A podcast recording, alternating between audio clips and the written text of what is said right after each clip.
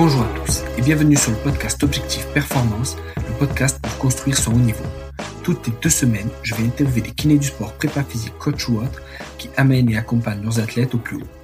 On parlera dans une première partie de leur parcours, d'où viennent-ils, où ont-ils étudié, voyagé et commencé leur carrière, ensuite de ce qu'ils font actuellement et de ce que cela peut nous apporter en pratique, quel est leur sujet de recherche actuel, en quoi cela peut améliorer nos compétences, et enfin, on abordera leur mentor, leur livre préféré et comment est-ce qu'on peut les contacter.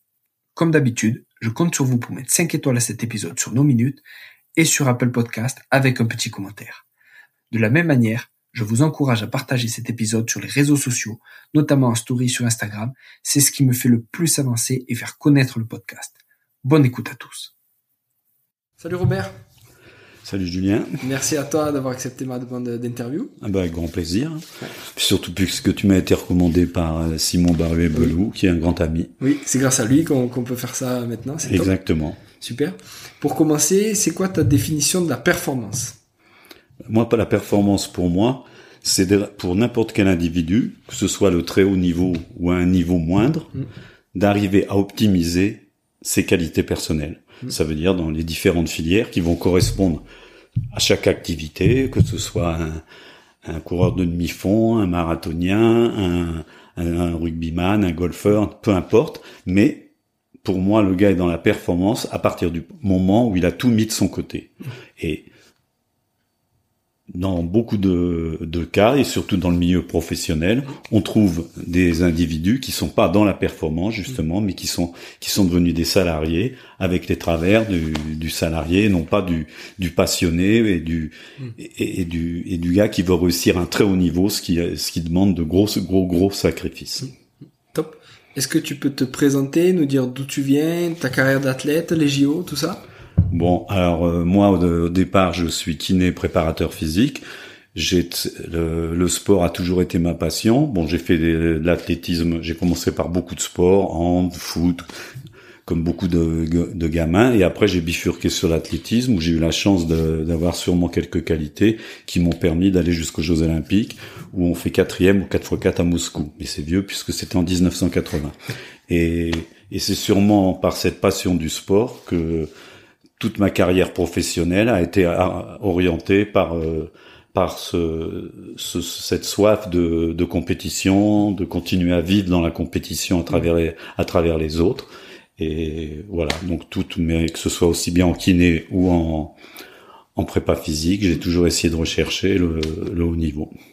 Et ta carrière dans le rugby, en tant que kiné et prépa physique, t'es passé par quel club?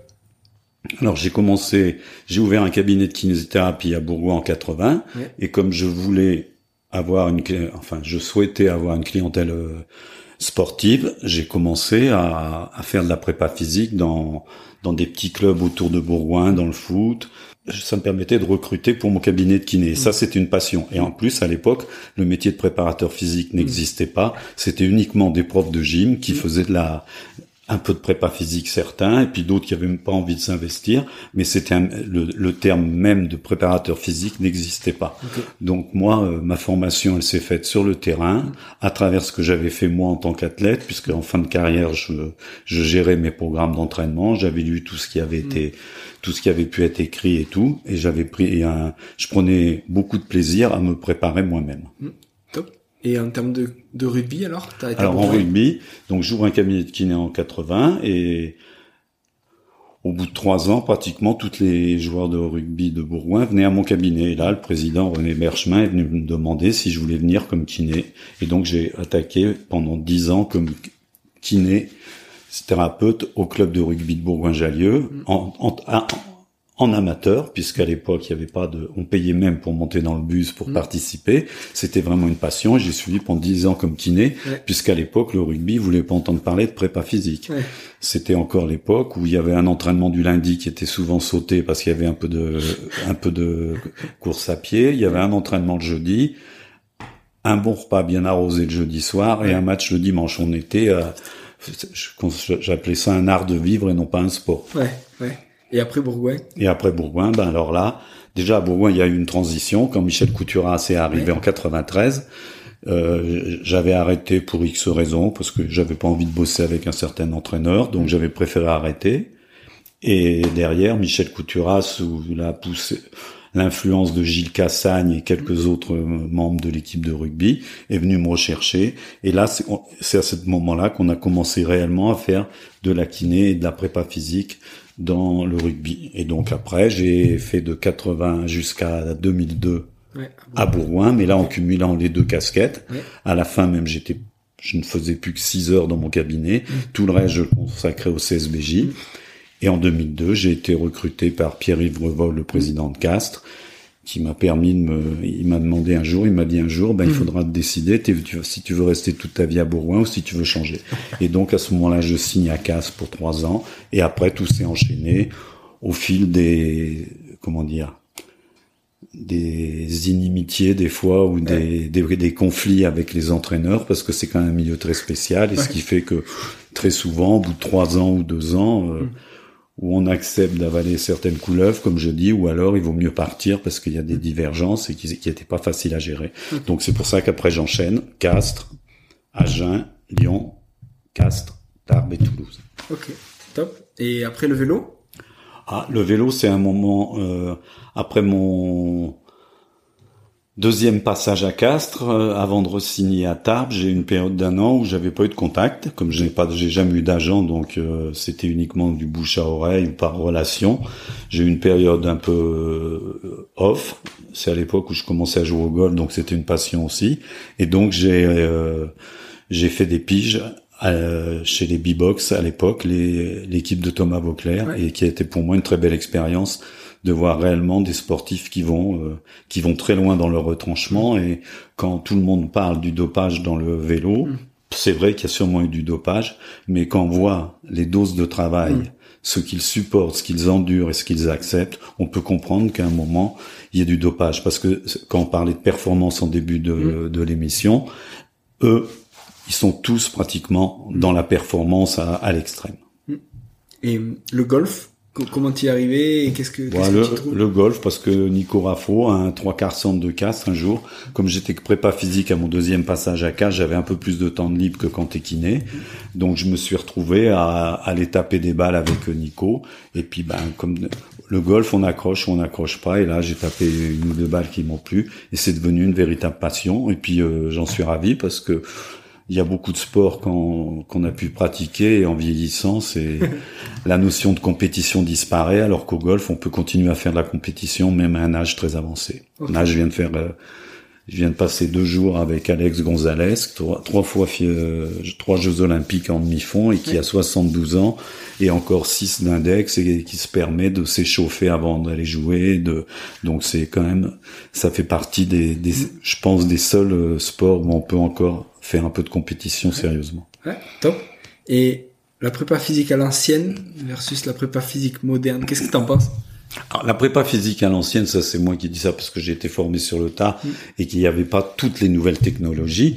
Donc moi, ce que j'appelle la prépa physique à l'ancienne, c'est euh, c'est surtout de comment dire. On, ne peut, on peut réussir de très belles choses sans avoir toutes les nouvelles technologies. Mm. Et je pense que toutes les recherches qui sont faites actuellement, toutes les nouvelles technologies, sont réservées vraiment à la très haute performance. Ça veut dire au gars qui va préparer les jeux, aux, champions de très haut niveau, et pas forcément aux salariés, mm. parce que justement, je pense que dans le rugby, on n'est pas dans la performance de très haut mm. niveau, contrairement à d'autres sports. Et c'est bien beau d'analyser tout, d'avoir euh, les GPS, les datas, de euh, savoir comment les gars ont dormi, d'avoir tout, tout, tout l'éventail de, des nouvelles techniques, et à côté de ça, de les adapter à des joueurs qui n'ont pas été prêts, fabriqués, préfabriqués dans leur jeune âge, entre 12 et 16 ans, où on doit développer certaines filières, parce qu'on sait très bien qu'il y a certaines filières comme l'aérobie, la motricité, qui peuvent être développées très jeunes.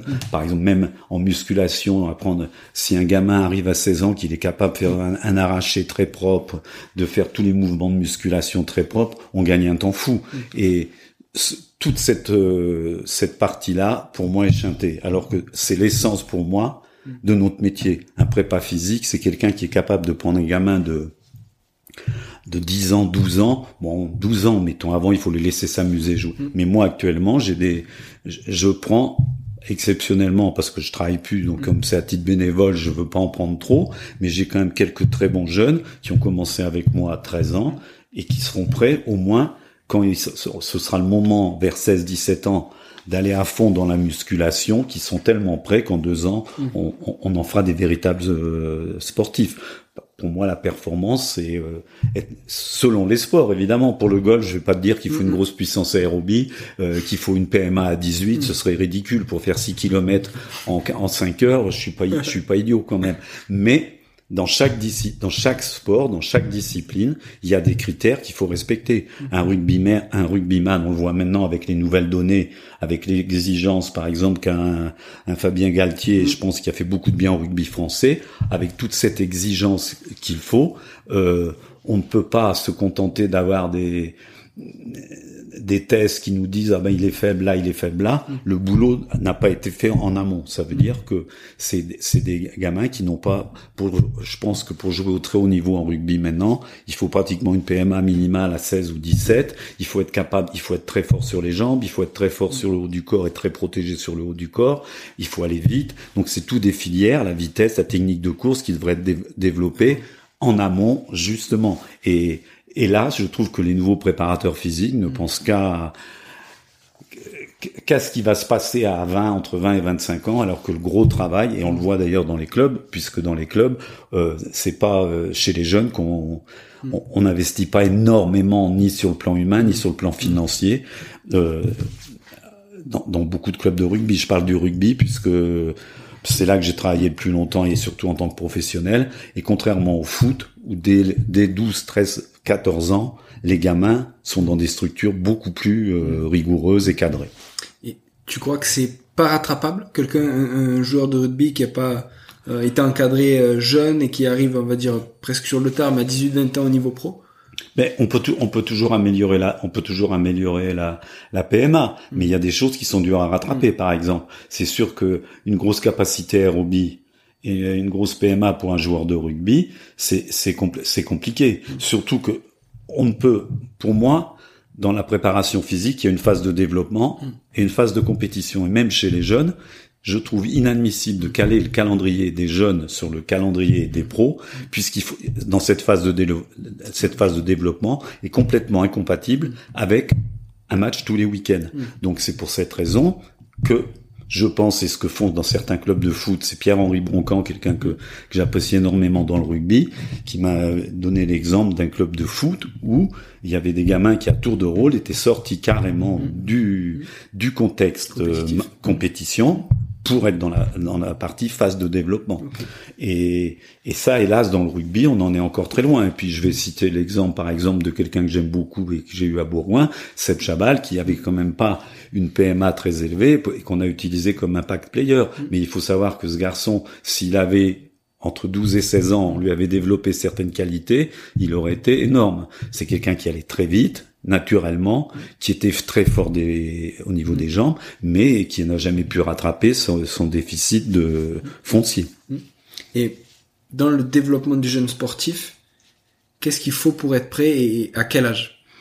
Alors là, après, ça va dépendre des sports. Le rugby, par exemple, c'est par exemple c'est un sport qui m'intéresse beaucoup parce que c'est pour moi un des sports où la prépa physique est le plus intéressante. Mm. Tu as des petits gabarits, des grands gabarits, des, des gros, des maigres. Mm. Tu as des gabarits, on sait, comme des deuxièmes lignes qui arriveront à, maturité beaucoup plus tard.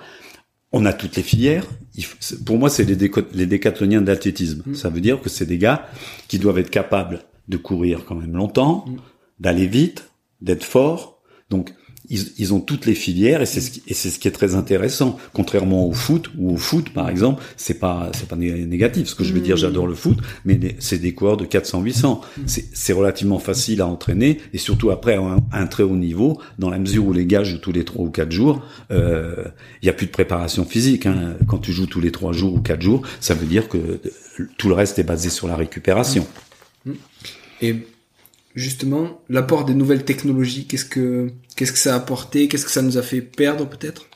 Perdre, je, je pense pas qu'on peut dire que ça a fait perdre, mais le, le gros le gros apport pour moi, c'est par exemple le d'arriver à faire de la prépa physique dans des conditions d'entraînement. Ça veut dire faire de la prépa physique intégré. Ça veut dire que vous avez, on a un entraînement de rugby qui va durer euh, une heure ou une heure et demie, on sait à la fin, grâce au GPS, grâce à plein de données, quand, quand on les analyse en direct, c'est ce qu'on a pu faire par exemple avec à Toulouse, quand on avait un garçon comme euh, Sad Drissi qui était très pointu là-dessus, et, et Simon Baruet-Belou, qui sont les à, Toulouse les deux personnes qui m'ont qui m'ont fait franchir un cap, puisque moi je venais de passer sept ans à Tarbes en Pro D2 où mm. c'était, j'avais aucun moyen mm. dans ces nouvelles technologies, c'était tout basé sur l'ancienne, et on sortait très bien parce que justement il y avait une confiance exceptionnelle avec Pierre Broncan, Philippe Béraud, des entraîneurs qui, euh, qui me faisaient confiance et on pouvait arriver à avoir des exigences. Alors, les nouvelles technologies, c'est certain que les nouvelles technologies, si elles sont bien adaptées, oui. Le problème, c'est qu'au début, on tâtonne. Pendant longtemps, on a dit les GPS, quand on parlait des GPS, on, parlait de, de haute intensité, de, de, de ça, et personne ne savait exactement Regarde, maintenant, on est passé pratiquement à 5, on arrive à presque des 50 minutes de temps de jeu, alors qu'au début, on n'était pas parti sur ces bases-là. Mais quand j'entends des prépas physiques qui étaient très renommés me dire que la haute intensité dans le rugby, à partir d'un moment où un joueur dépassait sa puissance maximum aérobie, ça veut dire s'il avait une PMA à 14, tout ce qui était au-dessus de 14, c'est de la haute intensité. Pour moi, ça c'est c'est ou, rien comprendre à, la prépa physique, ou alors euh, mal utiliser les données. Parce que la haute intensité, elle est calculée pour moi par rapport à la vitesse maximale du joueur. Et euh, toutes ces nouvelles technologies sont bien. Alors maintenant, ça nous permet d'intégrer justement en fin d'entraînement en disant celui-là a fait mm. dans son entraînement a pas fait les doses, on lui rajoute par exemple tant de courses à haute intensité, euh, on, fait tant de courses d'endurance de vitesse pour compenser ce qu'il n'y a pas mm. eu dans l'entraînement et tout ça. Mais il faut tout prendre entre, je veux dire un petit peu avec prudence parce que on a souvent changé toutes les nomenclatures alors que ce qu'on appelle maintenant la PMA, la VMA, ben avant on avait la résistance volume dans les années 80, 76, on parlait de ça quand on parlait de, on parle maintenant d'endurance de vitesse. À l'époque, on, on, parlait déjà euh, de résistance intensité, c'était exactement la même chose. Euh, aérobie, on parlait d'endurance et euh, tout, tout existait plus ou moins déjà. Moi, je me souviens en 97 à Bourgoin avoir fait une séance type d'endurance de vitesse que j'avais piqué euh, sur des données en Nouvelle-Zélande où euh, un trois quarts devait faire 10 fois 60 mètres à 80% de sa vitesse max avec une récupération d'une minute. Ben, c'était c'était déjà de l'endurance de vitesse avant l'heure. Donc c'est quand même des choses qui existaient. Alors les, les gros avantages de la technologie, pour moi, c'est justement de l'intégrer. Mais en ayant des entraîneurs qui cautionnent et c'est si c'est dire j'ai des DGPS, j'ai des data, euh, là je parle de la prépa physique, mais en kiné, quand vous avez des, euh, on avait des, les nouvelles données quand il y a eu les débuts des échographies, quand vous avez des entraîneurs et qui sont devenus des entraîneurs de renom parce qu'ils ont fait des gros progrès en com, parce que ils prennent tous des cours de com, il suffit d'avoir pour certains une belle, une belle lunette, avoir une de la gouaille et, et de et, et, qui vous font jouer, qui te font jouer un joueur quand le mardi tu as une échographie qui qui révèle une lésion de 10 cm sur un mollet et qui impose autres joueurs de jouer le dimanche, c'est pas la peine d'avoir toutes ces nouvelles technologies si on n'est pas, si on, si on leur fait pas confiance. Donc euh, ça, c'est un tout qui doit s'intégrer dans un dans un staff. Et c'est pas forcément évident. Et du coup, est-ce qu'on peut dire que c'était mieux avant ce que j'ai toujours aimé dans ce qui m'a plu dans le rugby, quand, puisque je parle du rugby, c'est mm. où j'ai passé le plus de temps, c'est quand même, et c'est pas cracher dans la soupe quand je suis sévère des fois, mm. c'est qu'il y avait quand même cette relation humaine. hier soir, j'étais encore, parce que j'étais invité à sur Bourgoin, j'ai revu Alexandre Chazalet, Julien Frier, j'ai revu d'anciens joueurs, j'ai vu T. Board que j'ai côtoyé à Casse et qui est maintenant entraîneur c'était quand même la relation humaine. Et pour moi, les plus belles années, c'est quand même les années 95-2000, où on a commencé à essayer de les amener mm. vers la performance, que j'appelle vers le haut niveau, tout, tout en gardant une certaine convivialité. Mm. Alors, évidemment que maintenant c'est différent, mais dans la mesure où le rugby est passé, moi ce que je pense personnellement, c'est que le rugby, on a fait passer le rugby de la case pour loisir un mm. petit peu au, stade professionnel. On a sauté cette case performance en imposant d'avoir des garçons qui soient vraiment des sportifs de haut niveau. Mm. Parce que dans un club, on peut pas avoir 14 clubs de top 14, 20 clubs de Pro D2. On peut pas avoir plus de 2000 joueurs qui sont dans le haut niveau. C'est pas du haut niveau. C'est du professionnalisme. Et il y a une grosse différence entre le professionnalisme et le sport de haut niveau.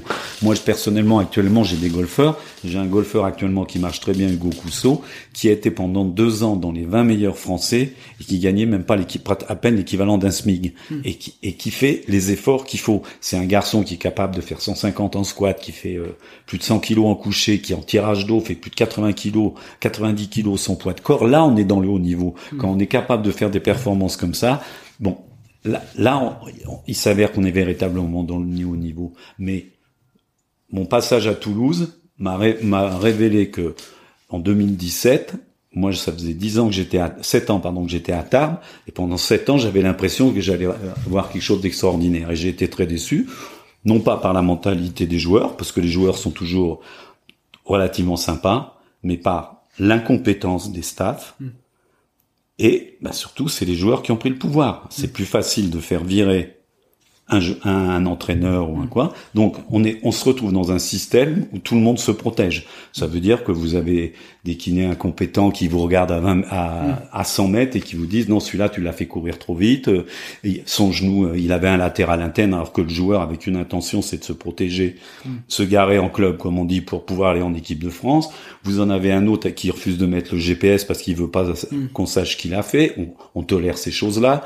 Vous avez des médecins qui confondent une légère contusion de l'épaule avec une soi-disant une disjonction acromie au stade 2, ça fait rigoler. Donc à un moment ou un autre, il y a un, système de, non-professionnalisme ou de qui est uniquement conditionné par un encore ce manque d'exigence individuelle de chaque joueur. Donc individuellement, ils sont adorables, mais vous les mettez dans un contexte et ils acceptent pas forcément les doses de travail qui sont nécessaires euh, euh, pour le haut niveau. Pour le haut niveau. Et par exemple, en France, on se plaint toujours qu'on a un, calendrier démentiel. Mm.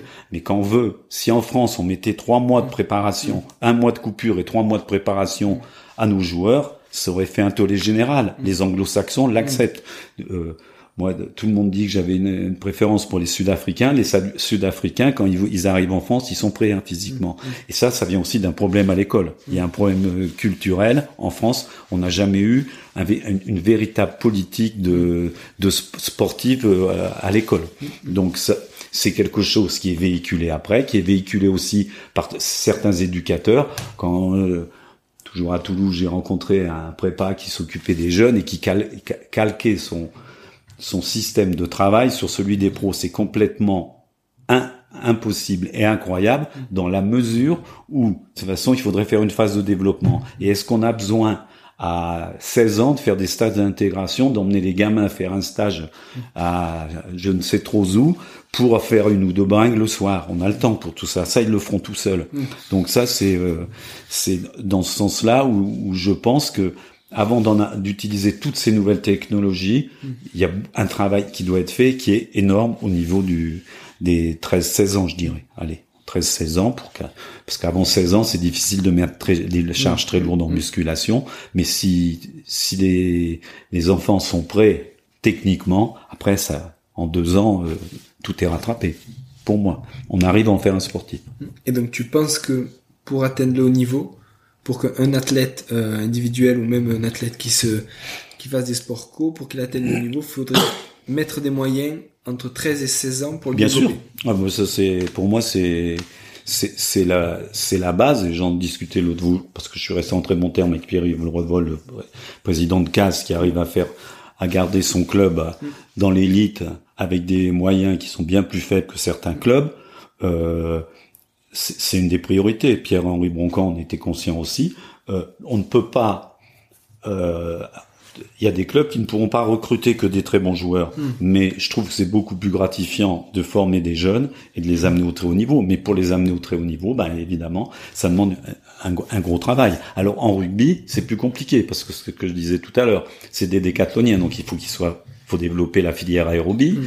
faut développer la muscule, faut un golfeur, c'est facile. Moi, quand j'ai un golfeur qui vient boire, je lui dis si t'es sérieux, en deux ans, tu seras tu seras prêt pour le très haut niveau. Mm. Tu seras capable de faire euh, 200% de ton poids de corps en squat, tu seras capable de faire 120% en coucher et 100% en tirage d'eau. Mm. Si tu es fort dans ces domaines-là, tu pourras supporter quatre jours de compétition à haut niveau, trois semaines de suite, plus les voyages, bon, tout ça. Mais c'est c'est un sport qui est à, ce, niveau-là, au niveau physique, est plus facile quand même à développer mm. parce qu'il n'y a pas la, la, filière aérobie. Mm. Mais c'est un, un, sport où l'endurance musculaire est primordiale. Mm. C'est, on, on se rend pas compte, mais à un très haut niveau, pour avoir été à, à Valderrama, une des plus grosses compétitions, j'ai vu les, les, golfeurs faire des séances de musculation impressionnantes en période de tournoi. Donc, euh, je pense que de toute façon, le développement chez les jeunes, c'est primordial. Et en France, on s'y prend toujours trop tard. On dit toujours, ah, ils sont jeunes, ils sont jeunes, ils ont le temps, ils ont le temps. Non, quand j'entends des clubs de rugby qu'on parle d'un joueur de 20 ou 21 ans, mm. qu'on dit, il est jeune, non, il n'est pas jeune. Mm. Il, est déjà, il est déjà en retard, c'est tout. Et est-ce que tu connais, alors peut-être d'autres pays ou d'autres sports dans lesquels ce développement chez les jeunes, il est plus, il est ancré, on va dire, dans la culture? Ah ben, bien sûr. Euh, déjà, regarde en, en, Italie, pour avoir vécu en Italie, t'es à école le matin. L'après-midi, tous les gamins faisaient du sport. Il y a beaucoup mm. de pays où les gamins font du sport l'après-midi. Euh, je me suis occupé de tennisman en France. Hein, on, quand on détectait un jeune tennisman, à l'époque, c'était dans les années 87, quand j'ai commencé dans le tennis, j'en avais quelques-uns.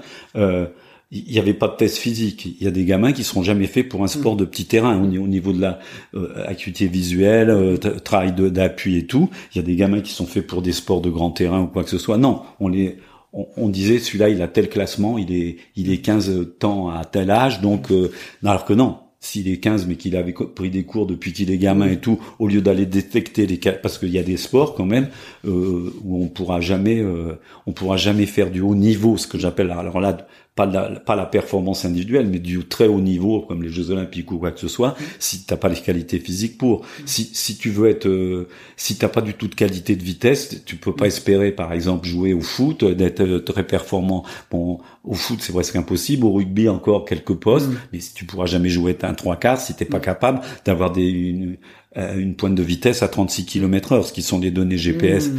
qu'on retrouve le plus souvent et qui correspondent à 10 au 100 mètres. Mais ça ne veut pas dire que le gars vaut 10 au 100 mètres. Mmh. Il peut valoir, euh, il peut aller à 36 km sur 7-8 mètres, mais de, de là, parce que d'être très rapide, je reviens à l'exemple de par exemple Seb Chabal qui était capable d'être sur 20 mètres de battre des, des ailiers, mais après de, à 30, 40, 50, tout le monde s'effrite là. Après il y a plus rien. Donc euh, c'est après on peut, c'est pas parce qu'on aura tout bien fait qu'on se fera un sportif de haut mm. niveau. Mais on aura, on, toutes les chances. Voilà. Mais au moins, on se met toutes les chances de son côté. Mm. Et sport d'équipe versus sport individuel, justement, comment l'athlète se situe dans l'un et comment il peut se situer dans l'autre? Bah, la, la, grosse différence, c'est que pratiquement dans tous les sports individuels, tu travailles quand tu es, quand es à maturité, mm. tu bosses dur pour gagner ta vie je le vois avec les golfeurs ou les tennisman, si t'es pas dans les 30 meilleurs français, tu gagnes pas ta vie au tennis. Donc de toute façon, quand tu veux gagner ta vie, ça veut dire qu'il faut que tu sois hyper rigoureux sur tout. Diététique, entraînement, tout. Alors que en sport co, ils sont payés pour jouer. Donc une fois qu'ils sont payés, hmm. ils ont des contrats de 2, 3 ans ou à longue durée.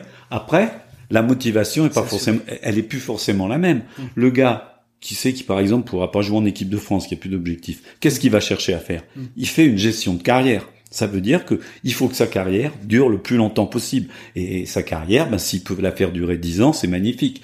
Mm.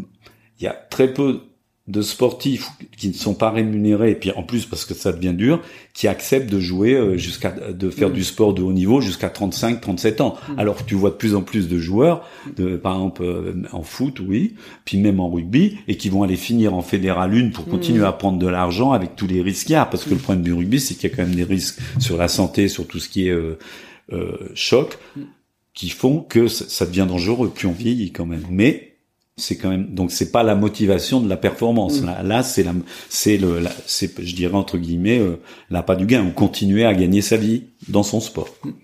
et t'en as déjà un peu parlé mais la différence entre haut niveau et sport professionnel?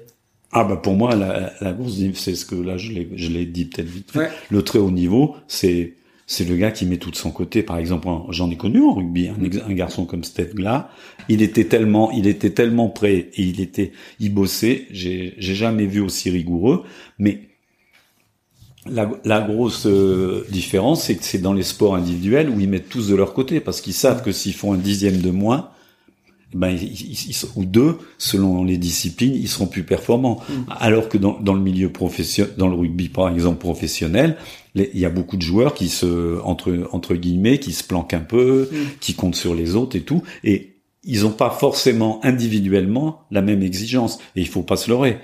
Si un staff leur demande cette exigence-là, il a beaucoup de chances de pas finir la saison. Mm.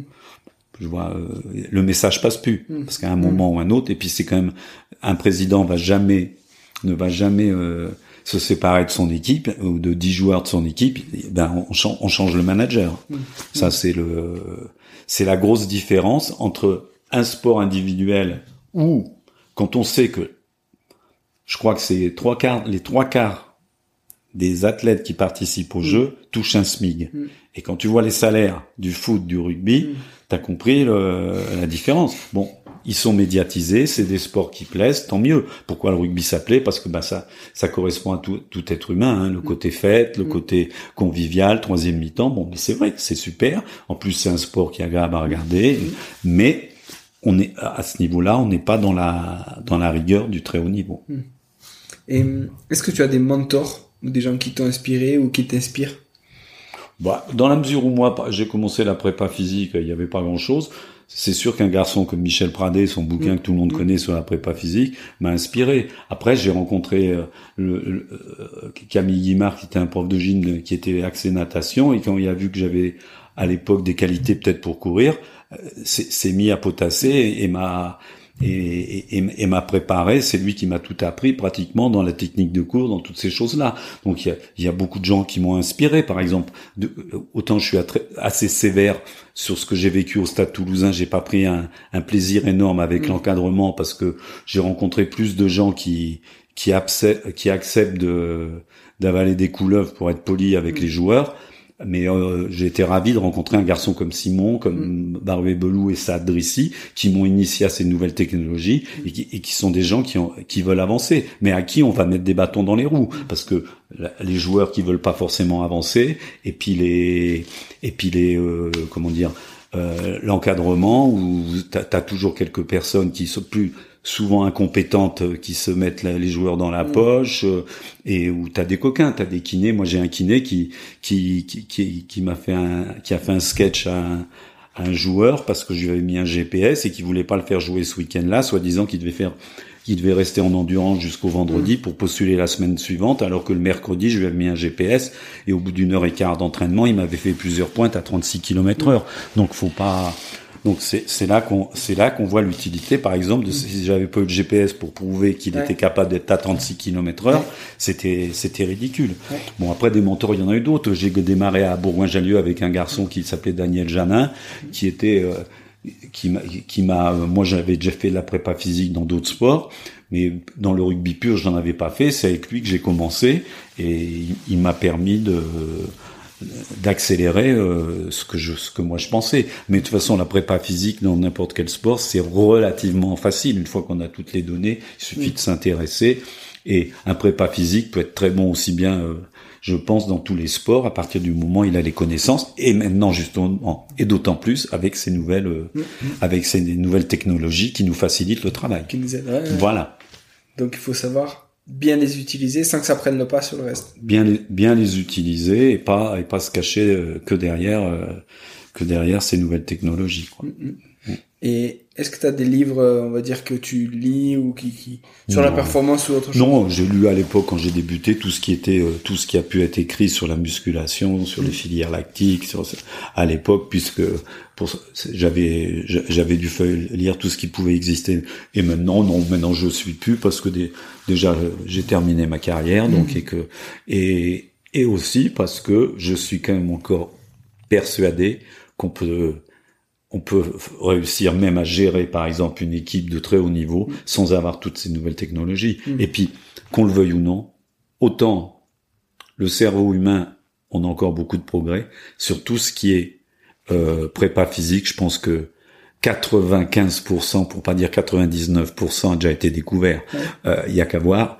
Euh, pour une pour une discipline qui m'intéresse, si tu cherches qui a le record d'Europe du 400 mètres, qui c'est? C'est Thomas Schoenlebe. C'était en 1987. Donc entre 87 et 2023, il n'y a pas eu. Alors on va me dire, il était allemand de l'Est, il était peut-être dopé, oui, mais enfin partout. Il y a du dopage partout. Dans le rugby, il y en a également. Il y a du dopage partout. Donc ça, on écarte cette filière-là. Et donc les records du monde maintenant vont plus être battus, vont plus être battus systématiquement. T'as l'extraterrestre, t'as Usain Bolt, mm. T'as l'extraterrestre qui va sortir, qui va faire mm. que t'as un record du monde. Mais tous les records du monde actuels où ça va vite, où il y a des progrès, ben mm. c'est c'est lié à quoi? Les matériaux, les chaussures, les perches qui ont combinaisons, en les combinaisons en natation qui ont été interdites, les nouvelles chaussures, les pointes, les... donc c'est cette technologie là. Mais l'être humain, il n'y a pas, mis à part qu'ils grandissent, les nouvelles générations sont de plus en plus grands, mais euh, il n'y a, a pas grand-chose. Et ce qui, ce qui fait que des records du monde vont être battus, par exemple, bah, c'est tous les 20 ans, 30 ans dans une mm. discipline, t'as un extraterrestre, t'as un type qui, qui a des qualités hors normes, bah, Usain Bolt, faire ce qu'il a fait sur 100 mètres et que le gabarit qu'il a, mm. euh, alors qu'on sait très bien que sur les 10, 15 premiers mètres, sa mise en mm. action, elle était beaucoup plus, plus délicate que pour un, voilà, petit, qu'un petit. Ça, c'est Et donc, si c'était à refaire, est-ce que tu t'intéresserais, tu t'intéresserais peut-être moins au développement physique et plus au développement mental ou pas forcément?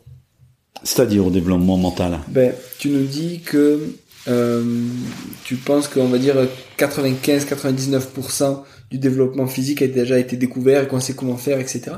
Est-ce que toi personnellement, t'aurais aimé travailler encore plus sur le développement mental que sur le développement physique? Ah ben c'est certain d'expliquer aux d'expliquer aux jeunes que pour réussir au haut niveau, je leur dis tout le temps, je, les, mm. je, vais, maintenant là je vais parler du golf puisque mm. je m'occupe de golfeurs, dont plus d'une dizaine de golfeurs professionnels, je leur explique que de toute façon le haut niveau c'est réservé à une élite. Mm. Réussir en médecine, de grandes études, il y a quand même beaucoup de monde qui peut le faire. Être champion olympique, gagner un majeur au golf où il n'y a pas beaucoup de monde qui peut le faire. Il n'y a pas, il y a pas, euh, c'est vraiment réservé. Et cette élite, il faut, c'est un sacerdoce les jeunes doivent être préparés, qu'on doit leur expliquer et pas leur mentir. Mais faire de façon, euh, je dirais, positive. Ça veut dire qu'il faut pas en faire des petits champions avant l'heure. Mm. C'est pas à 13 ans qu'il faut leur parler de haut niveau. Mm. Mais, mais leur apprendre à être coordonnés, à, mm. à, à, développer les filières qui vont les intéresser dans leurs différents sports, ça c'est intéressant. Mais tout en, tout en conservant un côté jeu au moins jusqu'à 16 ans. Je pense qu'avant 16 ans, il faut les préparer au niveau, leur expliquer pourquoi ils font ça et tout ça. Mais après, le véritable développement, il intervient après. Mais il faut qu'ils soient prêts dans la tête pour savoir tous les sacrifices que ça engendre. Et il faut pas tomber dans. Maintenant, je vois dès qu'il y a un peu d'argent, tout le monde se grève. Je vois dans le golf, ça devient infernal. Le gamin, s'il a pas le l'entraîneur de golf, euh, le biomécanicien presque, hmm. le prépa physique, le kiné, l'ostéo, le nutritionniste, hmm. tout ça, on s'en sort pas. Hmm. Donc le gamin, une fois qu'il a vu tout le monde dans la semaine, il n'a pas le temps de s'entraîner. il y a quand même, il y a quand même des choses à respecter, mais c'est sûr que de de formater pour le haut niveau, il faut le faire, il faudrait, il faut commencer à le faire très tôt. Ben, c'est ce qui se passe en mm. gymnastique. Tu as des sports où si tu commences pas mm. euh, à l'INSEP, quand j'étais à l'INSEP, les gamines et les gamins, ils venaient manger à 21h au lieu de, mm. de 19h, 20h les autres, parce qu'ils avaient des journées, parce que ça demandait 4 heures d'entraînement. Bon, ça c'est, pour moi c'est un peu excessif, mais hélas pour réussir au très haut niveau, ça passe par là, ça passe par là. Et comment chez des jeunes, tu peux les sensibiliser au sacrifice qu'il faut faire pour le haut niveau, et tout en gardant cet aspect euh, jeu? Ludique. Ben déjà, je pense que et ça, c'est pas ma partie, mais c'est le rôle peut-être des, psychologues ou des psychologues du sport ou prépa mentaux si c'est pas des charlatans, parce que là maintenant on est gâté. Mais euh, ce, serait de ce serait de leur inculquer et, de leur faire voir les sacrifices que ça que ça engendre. Et très vite, on va détecter s'ils sont capables de le faire ou pas le faire. Enfin, pas s'ils sont prêts. Si dans leur tête, ils vont être capables de le faire. On le voit, un gamin qui a envie. Moi, par exemple, j'ai une gamine que j'ai pris il y a il y a deux ans. Elle avait 13 ans. Elle, est golfeuse. Elle m'a jamais raté une séance. Elle a jamais une excuse pour euh, pour euh, pour ne pas venir. La petite Louise Karadziec, elle jamais elle ne ratera une séance. Il y a des gamins qui ne ratent pas.